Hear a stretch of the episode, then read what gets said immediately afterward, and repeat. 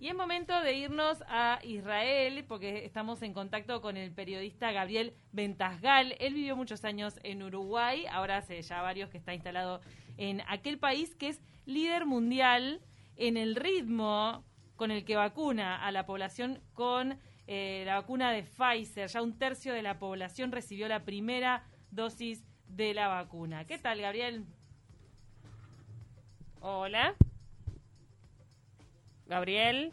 ¿Se escucha bien? Ahora ¿Me sí. bien? sí. ¿Tú nos escuchás? ¿Qué tal? ¿Cómo están, chicas?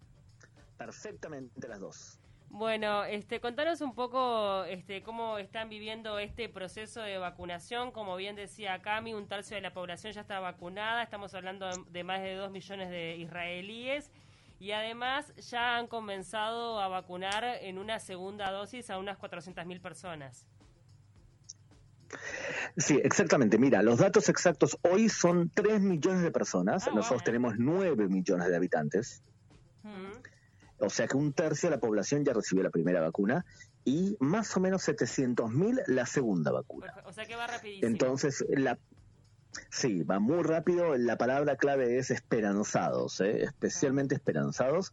Te puedo explicar por qué va tan rápido también, eh, pero bueno, eh, tú me dirás. Sí, le- eh, justamente queríamos preguntarte eso. ¿A qué responde el, el- el- lo rápido que lo están haciendo? ¿Es un tema de logística? ¿Cómo lo planificaron para llegar tan rápido a la gente? Bueno, históricamente el servicio de salud de Uruguay es una copia del de aquí. Es verdad.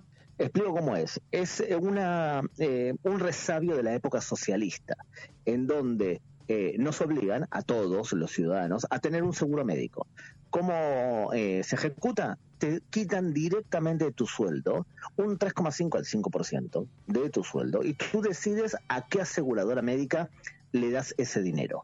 Yo, por ejemplo, pertenezco a la de los trabajadores del país, que es la, la más grande de todas. Entonces, tú vives en un barrio, imagínate que vives en, no sé, en, en Positos, ¿está? Sí. Entonces, vives en Positos y ahí hay un edificio de cada aseguradora que te da los servicios básicos de dentista, pediatra, ginecólogo. Si tienes un problema más grave, vas directamente al hospital o bien te envían al hospital luego de haber pasado por tu médico de familia. Significa que cada médico de familia tiene tu hoja de vida, tiene todas las enfermedades. Entonces, cuando a vacunar, dijeron, muy bien, señores, todos los que tienen un problema eh, grave o mayores de 60 se vacunan primero. Y te envían un, tel- una- un mensaje a tu teléfono móvil, te dicen, tienes turno mañana a las 4 de la tarde. Mm. O, Está o sea súper- que está, está muy aceitado, muy armado todo el sistema de salud y eso ha sido una de las claves. También el hecho de que se hicieron con la vacuna este, con facilidad. ¿Cuánto fue que se pagó cada una de las vacunas? ¿Tenés ese dato? Sí, parecería ser, parecería ser que el doble de lo que sale en el mercado. O sea, más o menos sale unos 20 dólares y se pagó 40. ¿Cuál fue el argumento de este país para poder conseguir las vacunas más rápidos? Le dijeron a la gente de Pfizer, les proponemos lo siguiente, les vamos a pagar más de lo que la vacuna sale en el mercado. Las queremos recibir primero, porque nosotros podemos vacunar a toda la población rapidísimo, cosa que es verdad, y les vamos a dar a cambio a ustedes un millón de datos estadísticos, Claro. no 40 mil, 50 mil, un millón de todas las personas que tuvieron algún tipo de rechazo o de alergias o a qué edad le funcionó más rápido y esto es oro para ustedes. Ahora bien, nosotros las queremos inmediatamente y ustedes van a poder decirle a todo el mundo, Uruguay, ¿quieren comprar Pfizer? Ya la probamos, en un país curamos a todos, es un buen argumento de venta y encima ganan dinero. Por eso mismo es que la recibieron tan rápido. Wow. Y uno de los funcionarios que es el encargado de diseñar la estrategia para combatir la pandemia en Israel hizo unas declaraciones que también este, se difundieron rápidamente porque él de alguna manera cuestionó el poder de la primera dosis. Eh, dijo que la vacuna de Pfizer proporciona menos protección contra el COVID-19 de lo que la empresa farmacéutica afirma. Eh, más o menos, ¿cómo va el monitoreo de, de la efectividad de la primera dosis y de los que ya se dio en la segunda? Ustedes saben perfectamente, tanto como yo, cuál es el problema de trabajar de periodista. Miren cómo fue la historia de esa definición. Fue una declaración que hizo Nachman Ash. Sí. Él estaba intentando convencer a los ministros y también a, los, a las personas dentro de su propio ministerio que hay que extender el estado de sitio, o sea, el cierre obligatorio, durante dos semanas más. Sí. Entonces empezó a hablar con ellos y les dijo, es grave todavía la situación, hay demasiado contagio, esa información la citó un periodista que se la, se la dio un medio de comunicación. Y después vino La Nación en Argentina y ah. citó lo que había dicho él sin el contexto. Entonces, eh, al fin y al cabo, se difundió lo que están citando ustedes, que realmente no es así. Porque ¿qué fue lo que dijo Lachmanash de verdad? Dijo lo siguiente. Sí. dijo lo siguiente. Tenemos los siguientes datos. A los 10 días de vacunarte, y yo me vacuné, a los 10 días de vacunarte ya tienes el 10% de la población tiene anticuerpos. A las dos semanas, el 50%. Y cuando tenés la segunda dosis, tus anticuerpos aumentan de 6 a 12 veces en comparación a alguien que ya se enfermó y ya se curó. Significa que los resultados son buenísimos. ¿Qué es lo que dice Nachman los primeros días después de la primera vacuna, los resultados no son tan altos. Por lo tanto, la gente se vacuna y sale de todas formas confiada de que ya está inmune. Y eso es lo que provoca tanto contagio.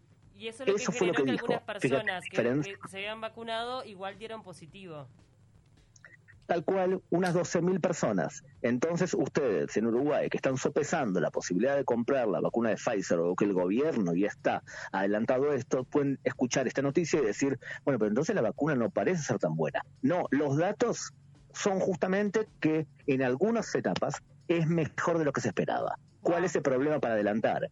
El problema es que no se sabe si puede responder bien a todas las mutaciones. La buena noticia de ayer es que responde bien a la mutación británica. Y lo segundo que no se sabe es cuánto tiempo dura en tu cuerpo que estés inmune. O sea, ¿cuánto dura? ¿Seis meses? ¿Ocho meses? Hoy por hoy dicen por lo menos cuatro meses. Todo ese tipo de cosas no se sabe aún. Ay Dios, el cuatro, cuatro meses suena muy poco, pero bueno, hay que ir monitoreando. Gabriel, qué importante lo que vos decís sobre el tema de la información y de que la gente al darse la primera dosis que no salga de fiesta, como diciendo, ahora sí tengo los anticuerpos suficientes y no es así. Eso, eh, ustedes en, en Israel, ¿cómo están en cuanto a la campaña pública? Porque más allá del alcance logístico que tienen de cada eh, de cada usuario del sistema de salud, ¿están acompañando con una eh, campaña pública fuerte de información? Bueno, hay una campaña pública fuerte de explicación de que la vacuna es confiable. O sea, el, del momento que el primer ministro dice, yo me vacuno primero, y el ministro de Salud dice, yo me vacuno segundo, y todos los líderes de opinión, médicos y algunas eminencias médicas dicen, la vacuna es confiable, no es algo nuevo, eh, lo que están proponiendo no puede afectar tu ADN y demás, entonces la gente, por supuesto, confía. Hoy por hoy hay más demanda que capacidad para poder vacunar. Están vacunando 200.000 por día. Les vuelvo a decir, somos 9 millones de personas, ¿eh? es mucho. Ahora bien, ¿cuál es el problema real? El problema real es que la gente se confía y es muy difícil mantener a la gente en sus casas durante mucho tiempo. Y tenemos ciertas poblaciones que hay un aumento muy grande de contagio en esas poblaciones. Les voy a dar un ejemplo. Israel tiene el 20% de población que es árabe israelí. ¿Fueron alguna vez un casamiento árabe? no se tiran la casa por la ventana. Además que además de que se come genial, con comida dulce que es estupenda, cuando llegas al casamiento, que puede venir invitan a todo el poblado. Y todo el poblado puede ser mil personas.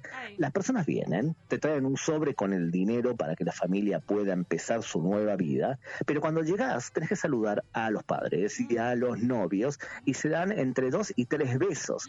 Ahora, ustedes se imaginan lo que eso provoca desde el punto de vista de contagio. Entonces, hay un tema cultural, que hay un aumento del brote en especialmente la zona de judíos ortodoxos, y la minoría árabe dentro del país. Ahí tenés focos que son cuatro veces más que el contagio normal. Totalmente. Hay un tema religioso que, pesa a la hora de, bueno de, las políticas de prevención. Quería consultarte, ya que hablamos de esto de las costumbres, porque sabes que se me vino a la imagen a la cabeza del muro de los lamentos, que reúne a cientos de personas y siempre aglomeradas. Ahora, ¿cómo hacen? Porque obviamente el, el muro de los lamentos no lo cerraron. O sea, eh, ¿que dejan entrar de a poquitos? Y hay incluso una separación, ah. unos espacios también. Pero ¿te acordás cuando hay una casa judía que la gente cuando entra a la casa besa una especie de, algunos piensan que es un termómetro, pero no es un termómetro, es una bendición para bendecir la casa de una familia judía. Entonces la gente va, le da un beso con la mano, o sea, te, le, eh, das un beso a tu mano y tocas eso que se llama mezuzá, ¿está bien? Entonces toda familia judía, una sinagoga, tiene eso que es una bendición. Ahora, hay toda una política ¿qué hacemos ahora? ¿Besamos o no besamos esto? Porque si besamos... Entonces, líderes religiosos dijeron, durante la pandemia no se besa eh, para protegernos unos a los otros. Bien. Eso es una, claro, Eso una es bien. recomendación. Ahora, Gabriel, yo quiero volver un poquito al tema de la vacuna y preguntarte sobre algunos efectos secundarios, porque hay como mucho miedo, este, sobre todo porque obviamente falta información y mucha gente está hablando de posibles alergias, de que no es compatible con determinadas patologías. Eh, ¿Qué puedes decirnos al respecto? Vos como periodista, o sea, ¿qué información has podido recabar en cuanto a estos efectos secundarios? Y también en primera persona, si vos has tenido alguno cuando te vacunaste. Bueno, en mi familia, mi esposa es escéptica a todo tipo de vacunas, no quiere, Ah. está en la onda New Age y demás, y le parece que todo el tipo de vacuna es algo que no es bueno para el cuerpo y demás. Yo soy más, eh, eh, eh, digamos, un poco más realista. Entonces, em, fuimos los dos juntos a vacunarnos. Sí. Entonces, cuando llegamos nos dicen, ¿están ahora con síntomas de corona?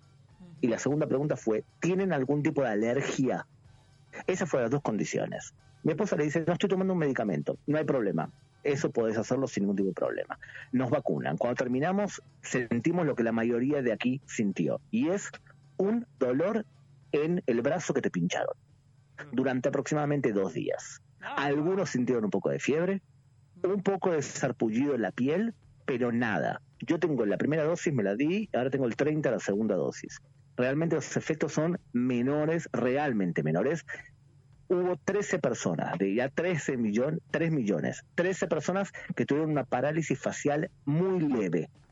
Esos son los datos que tenemos hoy sobre problemas. Pero imagínate cómo será la vacuna de confiable, según los médicos de aquí, que le dijeron a la población, mujeres embarazadas pueden vacunarse.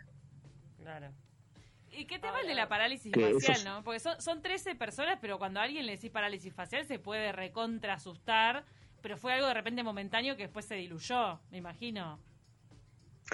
Claro, es algo, dicen, es algo leve y son personas que tenían ciertos tipos de antecedentes. Mm. O sea, eh, realmente, si lo, lo pensás de forma fría, evidentemente, 13 personas de 3 millones de personas es una cifra relativamente baja.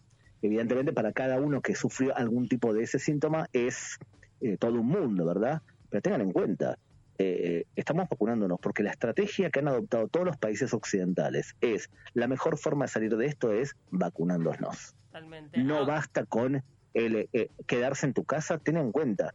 Ahora estamos sufriendo nosotros la ola de contagio por la variante británica, que algunos dicen que contagia 20 veces más que lo que teníamos antes. Ay, Dios. Dios ¿Por qué, mío. le llegó, ¿Por qué Ah. le llegó tan rápido la cepa británica a ustedes? ¿Ustedes tienen las fronteras abi- abiertas? Ese dato yo no lo tengo, por eso. ¿Por qué llegó tan rápido? Y se diseminó tan rápido. Camila, tú estuviste pa- Camila, Sí. estuviste paseando por acá, Sí, sí. ¿verdad? Sí, lo recuerdo mucho. Muy bien. ¿Cuántos idiomas escuchaste Mucho. por la calle? Un sinfín. Un de montonazo. Sí. Viene gente, viene gente de todo el mundo, viene gente que hace negocios por todo el mundo, viene gente que son judíos de todo el mundo, por aquí que fueron a visitar a un familiar. Entonces es muy complicado que no llegue aquí. Acuérdense que del, peri- del periodo del patriarca Abraham, siempre esta tierra es una, una zona de paso. Sí. Entonces todos pasaron por aquí. Claro, no Entonces es un no- problema mantener no cerraron las fronteras. eh, de repente po- podrían. Estoy opinando muy atrevida. Que de repente con el tema de, de la vacunación está tan intensa que están haciendo y tan rápido, si eso lo acompañaban con el cierre de fronteras, tal vez controlaban un poco más los casos y los contagios. Pero bueno, teniendo en cuenta que es un país tan central, como vos decís, para muchas cosas y para el paso de, de negocios y, y de personas de, de distintas religiones, etcétera. Claro, es eso, como se ve que no la pudieron cerrar, Mm. no pudieron cerrar el país. Y claro, no solamente, no solamente eso, Cami, eh, eh, eh, perdón, y Paula, ¿no? Sí, sí, Eh, sí. Recuerden lo siguiente, hay muchos israelíes dando vueltas por el mundo, y cuando empezó la pandemia, el gobierno los fue a buscar y contrató un avión para traerlos a todos a casa. Entonces, hay un chico que viene de Ecuador, Ah. y el chico este estuvo en contacto con la pandemia. Tú como país no puedes prohibirle la entrada a un ciudadano a tu propio país. Claro, Entonces, han venido millares de personas que deambulaban por el mundo. obvio. Entonces es muy complicado. Lo que tendrían que quizás haber hecho, que es todo un problema, era poner al aeropuerto algún tipo de control. Y hoy, Mm. que estamos en la tercera ola, ya exigen que antes de subirte un avión tengas un examen de corona hecho antes y van a implementar uno cuando llegas también, para intentar reducir todo tipo de daños, ¿no? Ahora, este, todo suena eh, como, obviamente, es una pandemia, es algo absolutamente nuevo para el mundo, eh, como, este, demasiado sacrificio para que venga otra cepa, y, siga contagiando a todos, o sea, eh, ¿qué, tiene que pasar? ¿Cuánto tiempo debería este, pasar para darnos cuenta de que esta vacuna, la Pfizer, también eh, sirve para otras cepas de coronavirus? Lo que dicen aquí los especialistas que escuchan la televisión todo el tiempo es que incluso si hay cepas nuevas, Pfizer o Moderna, que son las dos empresas que tienen más prestigio, por lo menos acá, ¿eh? Entonces tendrían unas semanas para poder modificar la vacuna para adaptar las nuevas cepas. Eso es lo que dicen aquí. Pero evidentemente hay muchas cosas que no se sabe. Todo el tema este es un tema que no se puede saber. Y de alguna manera quiero decirle también a mis ciudadanos y a los ciudadanos uruguayos que es muy fácil criticar a los gobiernos. Muy fácil. Pero es muy complicado hacerle frente a una pandemia en donde nadie sabe cómo tratar algo así. Los estados no están preparados para algo así y la gente no siempre colabora para algo así. O sea que eh, es bueno un poco de modestia y entender que muchos de nuestros gobernantes hacen lo que pueden con medios limitados también. Y realmente, si se desarrolla en esta crisis una solidaridad comunitaria que me protejo para no contagiar a mi vecino, bueno, también logramos algo. No, y también yo estaba pensando en, cómo eh, Israel se puede convertir en un referente, eh, incluso con asesoramiento hacia otras naciones, de cómo encarar la logística de, la vacunación, pero también hay que tener en cuenta cómo Israel también tenía como un poder económico que, lo demostró al momento de negociar con Pfizer. Claro, porque además cuando compras, tenés que ya comprar también eh, las dos dosis, porque de nada te vale vacunar a toda la población con una única dosis, o sea tenés que comprar todo. Miren, eh, cuando un país tiene un ingreso per cápita de 46 mil dólares por año, entonces si tenés reservas de dinero de 150 mil millones de dólares, pues recuerden que este país vende tecnología. Entonces, evidentemente, puedes hacerle, podés hacerle frente y encima, además, le decís al dueño, nosotros lo vamos a ejecutar de inmediato mientras que otras personas tienen que ir buscando a los enfermos, eh, nosotros lo podemos ejecutar muy rápido, es un buen argumento de venta. Eh, tanto porque podés comprarlo, porque tenés los fondos económicos, y qué dice el gobierno. Es verdad, estamos invirtiendo dinero en comprar las vacunas, pero si salimos antes del corona y podemos volver a reactivar la economía, entonces de alguna manera vamos a ganar de todas formas. Claro a largo plazo ganamos más. Y otro, otra cosa, cuando vos tenés una economía basada en tecnología, hay muchas cosas que puedes hacer de casa. Incluso ustedes, ¿les parece normal que el día de mañana transmitan desde su propia casa? No sé dónde están ahora, si están en el estudio, pero podrían perfectamente transmitir Claro, pero pensemos en la posibilidad. ¿Pueden transmitir ustedes desde Zoom cada una de su casa viéndose la cara y transmitiendo? Si tienen un buen micrófono y una conexión buena para Internet, sería posible que sigan trabajando de sus casas. Cuanto más tecnológico es el país, menos afectado está con la pandemia. Gabriel, a mí me quedó pendiente este, una, una aclaración. Eh, tú decís que cuando la gente se va a vacunar tiene que tener dos condiciones. Una es no ser alérgica y otra no tener coronavirus. ¿Sabés qué pasa si una persona tiene coronavirus, no lo sabe y se vacuna? ¿O, o tenés que hacerte el test antes de vacunarte? Lo que ha pasado es que personas se han vacunado, no, no tienes que hacerte el test. Las personas se han vacunado y le ha saltado eh, nuevamente y son los que Nachman de lo que citó la prensa, dijo que había alrededor de 12.500 personas que habían contagiado después de la vacunación. Ah. Partes ya venían contagiados y ah. partes se contagiaron después porque no habían desarrollado suficientes eh, anticuerpos. Ten en cuenta, lo de la alergia es si tenés un brote de alergia en ese momento, ¿eh? Ah, porque, y te preguntan si tienes algún tipo de... Claro, si no tenés algún tipo de alergia. Ahora, mm, eh, eh, el país se basó esencialmente en dos medicinas, que las dos tienen tecnología muy similar, y el país está desarrollando su propia medicina, pero va a tomar más tiempo.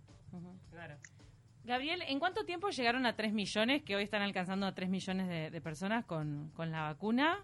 Fueron pocas semanas, ¿no? Y unas tres semanas. Sí, unas tres semanas. Tres semanas, tres millones. Nosotros somos tres millones acá en Uruguay. Yo me quedé preguntándome si acá el sistema de salud tiene el contacto digital, el registro digital que tiene Israel. Me quedé pensando en eso. Eh, un, un asunto a averiguar para nosotros en Uruguay qué tan avanzados estamos, teniendo en cuenta que el sistema uruguayo está inspirado en el israelí, como decía Gabriel. Claro, acá en Uruguay este, te contamos, Gabriel, que eh, todavía no está confirmado 100%, pero bueno, eh, extraoficialmente se sabe que, se, que llegarán en febrero unas 200.000 dosis de Pfizer y que también se están hablando con otros laboratorios. Con el chino también. Eh, se va a hacer un collage de, de vacunas acá, no, no solamente de un, de un solo laboratorio. Eh, sí, entiendo, entiendo. Eh, la verdad que es mm, parece una política lógica. Hay países enfrente de ustedes que ha basado toda su vacunación en eh, la vacuna rusa. Por mi parte, desde aquí estamos confiando, la gente confía, es verdad, hay gente que no, ¿no? Pero la gran mayoría de israelíes confían en las vacunas norteamericanas, piensan que si lo aprobó el FDA, entonces es una vacuna confiable y los médicos dicen, conocen la tecnología que se está utilizando y dicen, nosotros entonces ponemos nuestras manos en, confianza en este tipo de vacunación. Gabriel, la verdad que fue un placer charlar contigo. Gracias por todo este panorama que nos pintaste desde allí, desde Israel, donde va tan avanzada la vacunación. Obviamente el mundo está mirando, está mirando todos estos países que van tan bien eh, para como sacar sus conclusiones. Así que ustedes están así Em, en foco. Muchísimas gracias, Gabriel. Tenés una embajada ahí de Israel. Cuando terminemos esto, cambiamos tecnología por chajás y ah. chinitos canadienses. Ah, obvio. Te los llevas congelado los chivitos. Qué rico. Gracias, Gabriel. Que Gabriel, además, de, periodista, además de periodista, es un gran productor periodístico que ha hecho todo tipo de informes y también es un gran guía que te lleva por, por Israel y te cuenta todo de cada rincón de ese de ese país que es alucinante. Y me dieron ganas de comer chajá, ¿te das cuenta? Ya me, ¿Te vino antojo? Bueno, para la próxima para la próxima receta de Ornex queda. Es verdad, puede quedar pendiente. Bueno, la verdad es que, a ver... Eh... nos mandan mensajes. Mira, en Uruguay tenemos una gran logística de vacunación y gran costumbre en vacunarnos. Vos decís que si ponen estos puestos... Viste que ahora hay puestos de hisopado si esos puestos también se convierten en de, vacunación, con la gripe no fue Yo bien. creo que la mayoría de la gente se vacunará. la gente se pone chota. y además también depende de la campaña que realice el gobierno en, y, cómo transmita ¿no? Eh, la, la seguridad hacia la población. Eso es fundamental también. Ay, a mí me, me inquieta eh, el acompañamiento de cada paso con una buena campaña de comunicación. Yo lo que siento, y lo voy a decir, tal vez es de atrevida, díganme lo que quieran, para mí faltan campañas de información pública. En el principio de la pandemia hubo algún intento, no sé si es que se quedó sin plata el gobierno como diciendo no voy a invertir en esto porque ya estoy haciendo no sé cuántas conferencias de prensa, date cuenta que a la gente no le llegás por ahí. Le llegás por otros lados, tal vez este campañas que se te metan en las redes sociales más fuertes. Eh, fue a la que me refiero es la campaña de los dos metros. Pero si vos vas a dar la vacuna, tenés que dar la vacuna y decir, flaco, no estás con los anticuerpos suficientes, no salgas. A tomar mate con tus amigos y compartir el mate. A mí lo que me, me, pasa con toda esta situación es que me sigue generando mucho miedo y mucha incertidumbre el hecho de que sigan apareciendo mutaciones de este virus y que sea una cosa de nunca acabar, ¿entendés? Ay, por favor, eso suena desesperanzador. Eso es como desesperanzador totalmente, ¿viste? Que bueno, está, por fin llegó la vacuna, se hace lo que se tiene que hacer, la población se vacuna, se inmuniza, da los resultados y aparece otra cepa. Entonces, eso a mí es lo que me, me mata, la verdad. Vamos arriba, tal vez funciona. Chicos de Pfizer, pónganse las pilas. ¿Ah? Eh, muy Pónganse la pila y encontrate cosa que, que, acapare todas las mutaciones. Muy buena la charla con Gabriel. También respetarle a la gente que no quiera vacunarse. Recordemos que esta es una vacuna opcional, que no es obligatoria. Claro, que en realidad si yo me vacuno y mi entorno se pone hippie, ¿no? Y dice, ay, no, no, no me vacuno. Igual por lo menos yo estoy protegida. Pero cada uno también decide sobre su cuerpo. O sea, no, no, yo sé. vos no te querés vacunar y bueno, que pase lo que tenga que pasar. Cada uno también creo que es libre de tomar estas decisiones. Mismo pasa con los niños. Hay gente que decide no vacunar a sus hijos. ¿Vos qué vas a hacer? Yo vacuné a todos mis hijos, los tengo todos vacunados. Pero ahora con el con Pfizer o el me chino. La No lo dudo. Todo. Mi Y, prima, yo y sí. a mí me pasa que en mi casa, por ejemplo, mi esposo me dice, no, yo no me vacunaría. Y yo digo, sí, yo me vacuno, obvio. La de la gripe me la di pila de veces y bárbaro, no me engripé. Nos manda Alicia, la gripe mira todos los años, por eso nos vacunamos cada otoño. Nos manda Alicia, que era la que, la que nos decía este lo, lo extendido que está nuestro sistema de, de vacunación. ¿Qué, Eh, qué tema? Me, me dejó pensando mucho el, el Sí. caso israelí. Pero bueno, también lo cierto es que también sacando, hablando con Gabriel, que es un periodista que tiene este, mucha trayectoria, eh, sacamos también en limpio de que la Pfizer es efectiva y Sí. que logra anticuerpos y está eh, superando las expectativas. que hay que tener cuidado con algunos titulares que de repente lo cuestionan, pero que por el momento les está yendo muy bien allá. Imagínate cuando, bueno, ya están en el tercio de la población en tres semanas. Si le das tres semanas más, no, sea, un ya- tercio de la población, ¿qué les tenés que dar? Mes y medio más y de repente llegaron a toda la población en Israel. En Israel. Sí, lo que pasa que hay, debe haber gente que no se quiera vacunar y además no nos olvidemos de la segunda dosis. Pero bueno, viene muy bien.